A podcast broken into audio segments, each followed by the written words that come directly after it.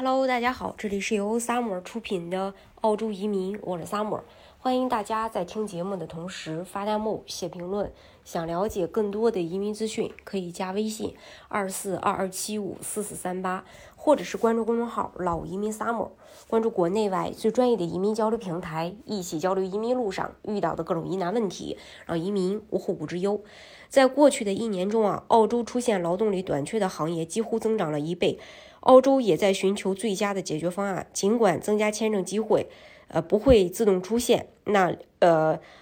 这个澳大利亚资助的国家技能委员会在二零二二年技能优先清单中提出，全国范围内有两百八十六个职位出现空缺，而在二零二一年，这个数字只有一百五十三。澳洲技能部长表示，紧缺职业列表的增加凸显了解决技能人才短缺问题的迫切需要。这份最新的紧缺职业列表是上周五墨尔本部长技能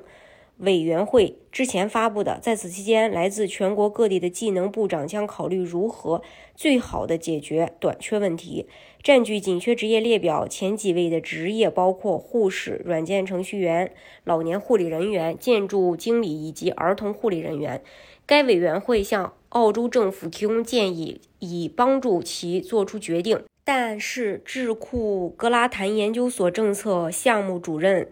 呃，丹科茨表示，新名单不一定会立即改变政府制定并用于签证处理的技术职业名单。丹科茨先生说。最有可能的第一个变化是更新澳洲优先移民技术职业清单。目前，该清单上列出了澳大利亚关键技能短缺所需的四十四个工作岗位。这些职业人士的申请可通过联邦和州级领地签证处理计划快速处理。在最近一次的修改中，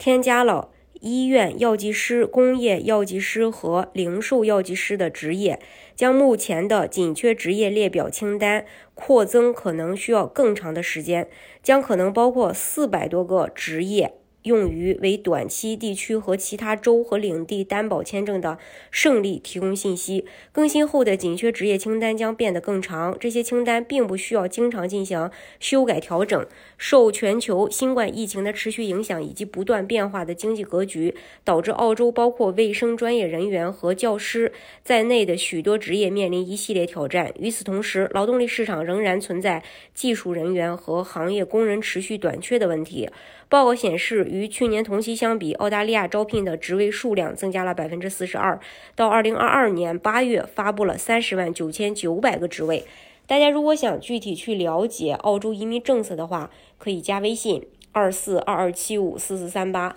或者是关注公众号“老移民萨摩”，